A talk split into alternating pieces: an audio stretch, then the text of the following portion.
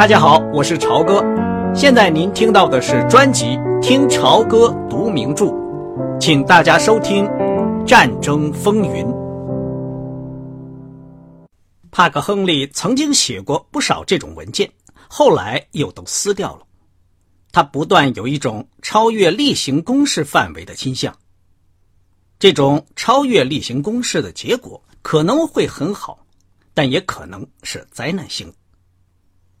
他主动写的那份关于军舰防雷隔堵的备忘录，就曾使他从早应分配海上职务的名单上除了名，最后被分配到柏林。作为军械局的成员，那份报告至少还在他本行范围之内，而在外交和全面战略方面，他却是个无知的新手。弗莱斯特上校对德国的情形非常熟悉。他老早就把亨利的意见看作是胡说八道。帕格又试着和代办谈一下，对方唯一的评语是微妙的一笑。一个外交信使上午十点钟将飞到英国，去搭乘开往纽约的玛丽王后号。这个文件可以在一个星期内送到海军作战部长的办公桌上。亨利来到大使馆，还没有拿定主意。他只有半个小时可以考虑了。除了罗达，他没有旁人可以商量。罗达喜欢睡懒觉，如果他现在给罗达打电话，那多半得把他吵醒。即使这样，他也不能在德国电话上去细谈他这个报告的内容。何况罗达又能拿得出什么值得考虑的判断呢？他认为不能，这得由他来做出决定：是交给信使，还是丢进自纸篓，最后烧毁掉？他坐在那间天花板很高、乱糟糟的办公室里的书桌旁，喝着咖啡，望着对面赫尔曼戈林大街那座巍峨的。粉红大理石砌成的希特勒新总理府，哨兵正在换岗。八名戴着钢盔、穿黑制服、身体强壮的党卫军列队走过来，另外八名就随着鼓声和笛声列队走开了。从敞着的窗口，他可以听到用德语尖声发出的行礼的口令、笛声。和大黑皮靴的声音。维克多·亨利决定，既然他的工作是搜集情报，而那个报告不管好坏，总是真实的反映了他迄今为止在德国的见闻。他做出了决定。他找到了那位信使，把文件作为呈给海军情报处的急件交给了他。一个星期以后，普瑞贝尔海军上将读到了帕格的纳粹德国的战斗准备。他把一页摘要转呈给总统。八月二十二日，纳粹苏联条约作为有史以来外交界最惊人的事件，震动了全世界。二十四日，白宫把那一页摘要装进信封，退给了普瑞贝尔。在信封的底部，总统用黑色钢笔水以雄健粗壮的比例潦草的批道：“把为亨利的服役记录送我一阅。”富兰克林·德兰诺·罗斯福在罗马飞机场，拜伦和娜塔莉在新闻公告上看到触目惊心的苏德缔结条约消息。他们在黎明前开了一辆旧雷诺牌汽车，从西野纳动身。当全世界都在纷纷议论这个耸人听闻的消息时，他们两个人却无忧无虑的在意大利金黄色的阳光下，沿着亚平宁山脉开着车，驶过古老的山中小镇、空旷荒芜的峡谷和农民在田野里劳动的碧绿盆地。拜伦在看到新闻公报之前，心里一直是无比的欢畅。想到在未来的三个星期里，娜塔莉·杰斯特罗将和他一同旅行，而现在仅仅是开始。他从没有看到有哪个欧洲机场这么忙，这么嘈杂，打着各种手势的旅客把预定座位的办事桌层层包围起来，几乎每个人都在快步走着或奔跑着，淌着汗的搬运夫们推着大堆大堆的行李，朝着旅客或边上的搬运夫吆喝着，扩音器一直在雷鸣般的胡乱叫嚷，发出嗡嗡的回声。拜伦走到一个报摊买了一叠报纸。意大利的报纸叫嚷说：“轴心国家在外交上这一壮举，已经解除了战争的危险。”巴黎和伦敦的报纸用的是大字黑体标题，显得惊慌失措。德国报纸用红色长体大字，表现出欣喜若狂、踌躇满志。瑞士报纸的头版刊出漫画。画着希特勒和戈林穿了俄罗斯的工装，戴着皮帽，在穿党卫军制服的斯大林的手风琴伴奏下，蹲在地上，踢出穿高筒靴的脚，他们跳着舞。比利时报纸的头版上，大字标题写着：“一九一四。”一九一四是第一次世界大战爆发的年份。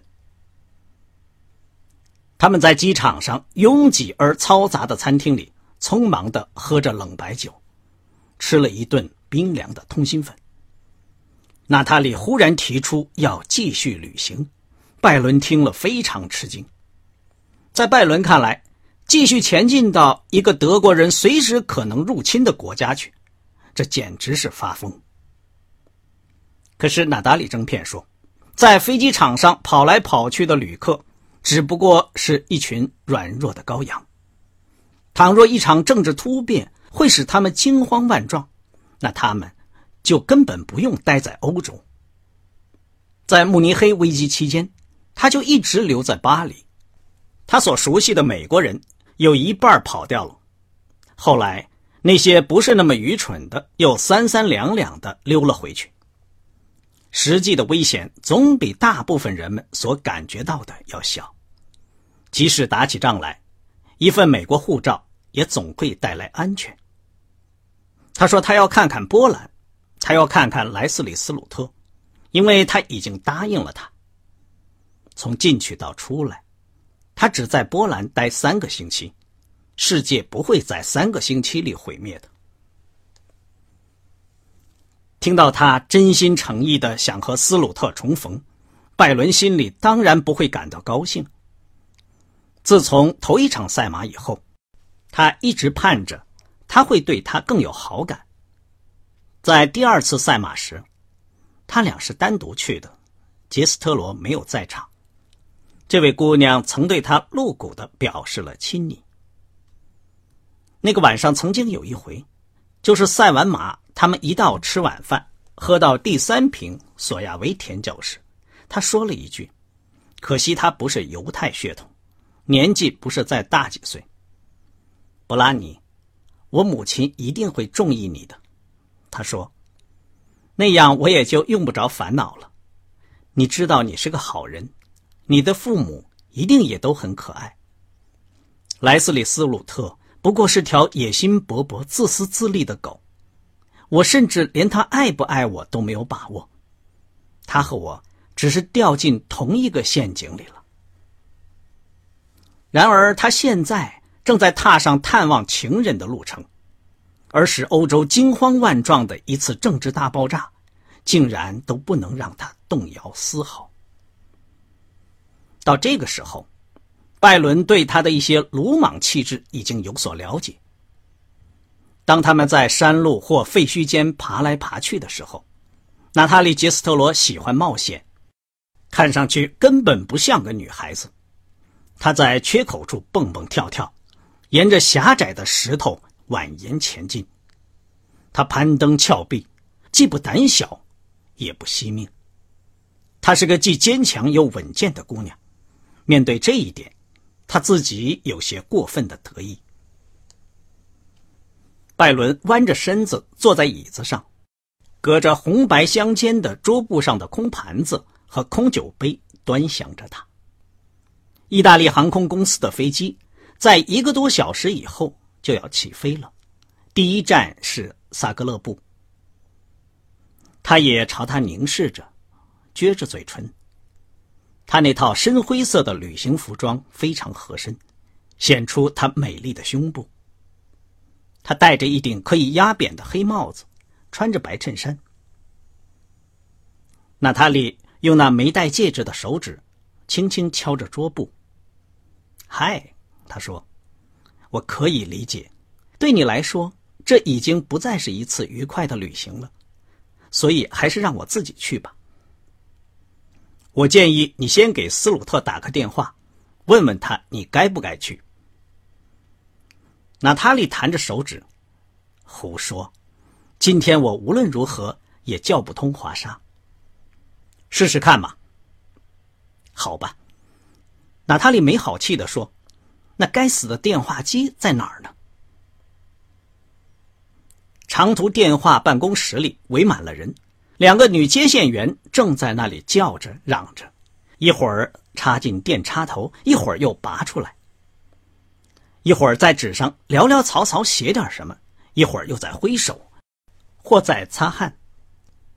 拜伦挤进人群去，一手拉着娜塔莉。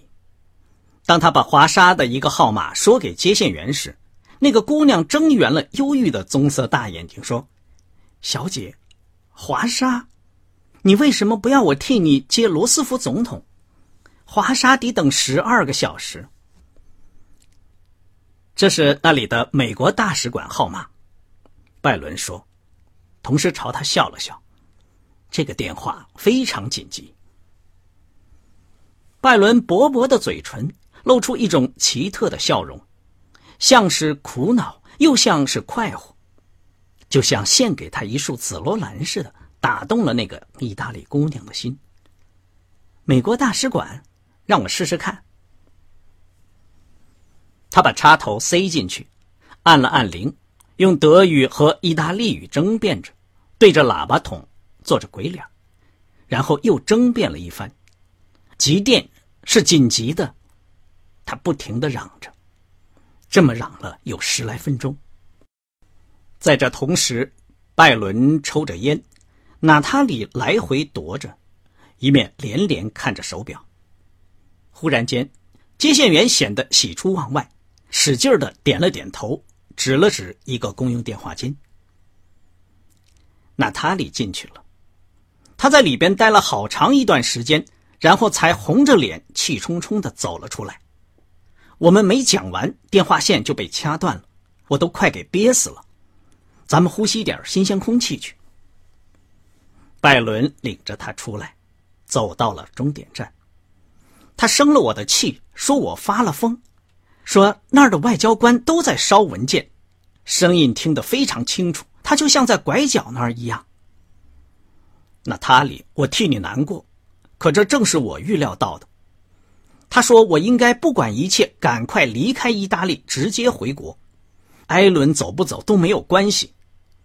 你也会对我这么说吗？他朝他转过身来，我热极了，给我买瓶柠檬水什么的。他们在一家咖啡馆外面一张小桌旁坐下。娜塔莉说：“把飞机票拿出来看看。”我相信咱们还可以退票。拜伦递给他一个信封。娜塔莉把自己的票拿出来，又把信封交还给他。你去退票吧。慕尼黑之前他们也烧过文件，现在英国和法国又会像那回一样袖手旁观了。想想看。为弹泽打一场世界大战，谁知道弹泽在哪儿？谁会在意？娜塔莉，那里的大使馆会忙得一团糟，他肯定是抽不出多少时间见你的。是啊，他要是忙得来不及见我，我可以一个人去游览。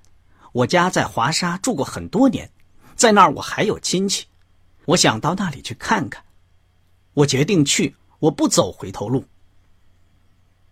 这位姑娘对着随身带的小镜子照了照，把头上的帽子压低了一些。时候差不多了，我得办手续去。拜伦伸出手来，把票给我，趁你在这儿喝柠檬水的功夫，我去办咱们两个人的手续。他高兴起来，然而神色还有些迟疑。你真的要去吗？说实话，你不是非去不可。我解除你陪我去的义务，你不用陪我去。告诉艾伦，这是我的意思。娜塔莉，不要说了，把票交给我。娜塔莉朝他露出个调皮的笑容，把那黄绿色的飞机票抓在胸前。哦，听吧，伯拉尼·亨利在发号施令啊！事情是，亲爱的，要是出了什么差错，我可不想让自己牵累了你。这是娜塔莉·杰斯特罗第一次，不管是多么随便，对他使用这个亲昵的称呼。拜伦站起来，从他戴着手套的手里把票抢走了。刚才您听到的是《听潮歌读名著》。战争风云，谢谢您的收听，我们下次节目再见。